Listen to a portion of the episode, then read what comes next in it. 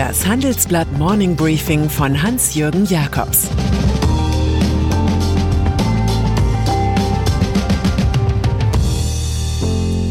Guten Morgen allerseits. Heute ist Donnerstag, der 18. Februar. Und das sind unsere Themen. Aufstand, Bräuninger klagt gegen Corona-Politik. Beistand, der Google-Murdoch-Deal. Abstand, ThyssenKrupp streicht Stahlverkauf. Zusammenarbeit ist in Zeiten von Covid-19 wichtiger als je zuvor.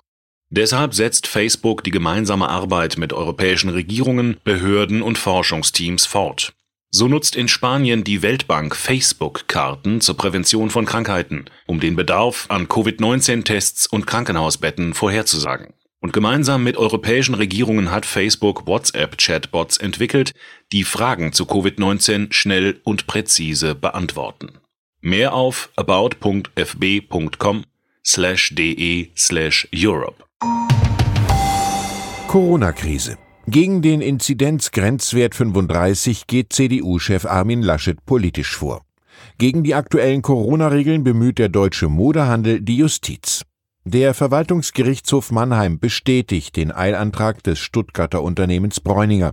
Es will partout nicht mehr einsehen, dass zwar Friseurgeschäfte öffnen dürfen, nicht aber Kaufhäuser. Bräuninger betreibt elf Häuser, meist in Baden-Württemberg, und ist nun so etwas wie die Speerspitze des Widerstands der Händler. Ein Sprecher, wir fordern eine Öffnungsperspektive unter strengen Hygienekonzepten, eine Gleichstellung bei Öffnungen zum Lebensmitteleinzelhandel sowie eine Entschädigung für die verordneten Schließungen.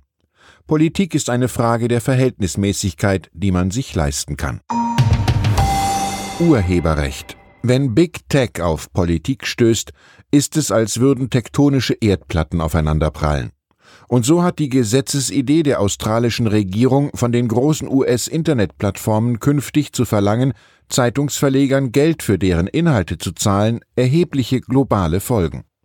Konsequenz Nummer eins: Der Suchmaschinenherrscher Google schließt mit der News Corp von Medientycoon Rupert Murdoch einen spektakulären Lizenzvertrag. Der betrifft sowohl Murdochs Pressetitel The Australian als auch das Wall Street Journal oder The Times in London. Man will eine Abo-Plattform aufbauen und Werbeeinnahmen teilen. Konsequenz Nummer zwei: Der Facebook-Konzern von Mark Zuckerberg blockt nun generell News von australischen Verlegern. Nutzer des sozialen Netzwerks in Australien können keine Nachrichten mehr auf Facebook sehen oder teilen. Kein Facebook-Nutzer auf der ganzen Welt kann künftig lesen, was die Adelaide News zu Buschbränden, Aborigines oder dem Great Barrier Reef schreibt. Der Regulator wolle Facebook für Inhalte bestrafen, nach denen es nicht gefragt hat, sagt ein Unternehmensmanager. Ein Google-Deal wie Murdoch dürfte wohl kaum ein zweiter abschließen. Kurzum, an einem Februartag hat sich die Medienwelt ziemlich verändert. ThyssenKrupp mit Verkaufsgesprächen hat der Essener Konzern viel Zeit vertändelt. Tata Steel war der große Fusionswunschpartner, ehe das die EU-Kommission wegen Monopolismus stoppte. Jetzt scheitert auch der nächste Deal. ThyssenKrupp beendet die Gespräche über den Verkauf der eigenen Stahlsparte an die Liberty Steel des britisch-indischen Unternehmers Sanjeev Gupta. Man stritt sich zuletzt über den Wert der Begierde. Das will sich nun mit dem Einsatz von 700 Millionen Euro lieber selbst fit für die Zukunft machen. Warum auch nicht? Egal ob Auto, Hausgeräte oder Bau, überall wird Stahl derzeit stark nachgefragt. Der Stahlpreis steigt. In Duisburg und Bochum steigt auch die Laune der Kumpel. Lieferdienste. Früher hat sich kaum ein Deutscher Lebensmittel nach Hause schicken lassen. Doch seit Ausbruch der Pandemie ist das anders. Jetzt kämpfen Apps wie Gorillas und Flink darum, Supermarktware in die Haushalte zu bringen. Ein brutaler Wettbewerb um die Lieferhoheit in deutschen Großstädten hat eingesetzt. Das teure Vergnügen hindert neue Anbieter nicht daran, selbst ins Geschehen einzugreifen. Im vergangenen Jahr setzten Food-Lieferdienste rund 4 Milliarden Euro um. Bomben. Auf den Lebensmittelhandel hat es ein noch unbekannter Briefbombenbauer abgesehen. Gestern wurden in der Neckars-Ulmer Zentrale des Konzerns Lidl drei Mitarbeiter verletzt, einer davon schwer. Polizei und Rettungskräfte sind mit einem Großaufgebot im Einsatz. Ein Bekennerschreiben gibt es nicht. Am Vortag war es zu einem ähnlichen Zwischenfall beim Hersteller des Fruchtsaftgetränks Capri Sun in Eppelheim gekommen. Streit um Lieferketten. Eben erst haben drei Minister vor der Presse frohgemut ihre Einigung über ein neues Lieferkettengesetz gegen Arbeitsausbeutung in der Weltwirtschaft verkündet. Arbeitsminister Hubert Heil von der SPD, Entwicklungsminister Gerd Müller von der CSU und Wirtschaftsminister Peter Altmaier von der CDU zeigten sich am Freitag glücklich wie Pioniere. Nun sieht alles wieder ganz anders aus.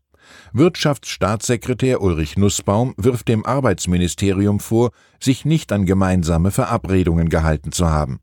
Er gebe auch nicht, echauffiert sich Nussbaum in einem Brief, sein Einverständnis für die Veröffentlichung des Gesetzentwurfs auf der Homepage der Heilbehörde. Bei dem Streit geht es um Mitsprache des Wirtschaftsministeriums sowie um die Frage der Haftung deutscher Firmen im Bereich ihrer Lieferketten. An der Causa zeigt sich zweierlei der bedenkliche Aggregatzustand der Koalition sowie der Einfluss bekannter Lobbyisten. Rush Limbo. Er war der Gründer des Trumpismus, ehe es den Politiker Donald Trump überhaupt gab. Er setzte Stalin-Orgeln gegen alle ein, die ihm links oder liberal vorkamen. Er sah die Bewegung Black Lives Matter auf dem Weg zu einer Terroristenzelle. Er glaubte selbstredend an einen Deep State in den USA, eine Verschwörung von Staatsdienern gegen Trump. Keine Theorie konnte krude genug sein, um vom rechtskonservativen Rush Limbaugh nicht in seine Radio-Talkshow eingebaut zu werden. Die war Ende der 1980er Jahre in den USA entstanden und lockte wöchentlich 15 Millionen Hörer an. Trump verlieh ihm noch im vergangenen Jahr die Presidential Medal of Freedom.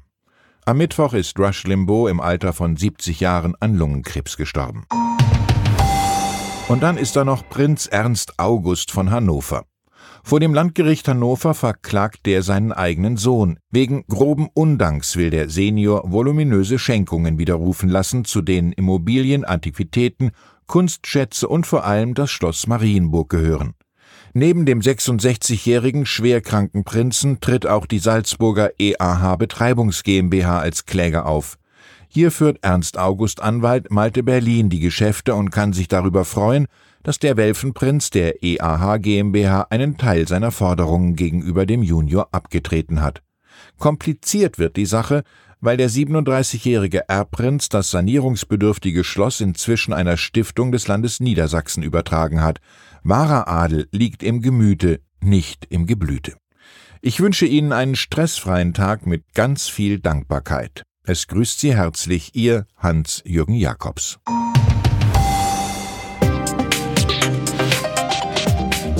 Ab 17.30 Uhr sprechen wir bei Handelsblatt Today über alle Themen, die die Finanzwelt bewegen. Für eine erfolgreiche und nachhaltige Anlagestrategie spielen verschiedenste Faktoren eine Rolle. Beim Thema Portfolioanalyse vertrauen daher viele Anleger erfahrenen Experten. Diese beurteilen die Investments regelmäßig kritisch und richten sie im Zweifel neu aus. Dieses und andere Themen präsentiert von unserem Initiativpartner, der Hypo Vereinsbank Private Banking. Das war das Handelsblatt Morning Briefing von Hans-Jürgen Jakobs, gesprochen von Peter Hofmann.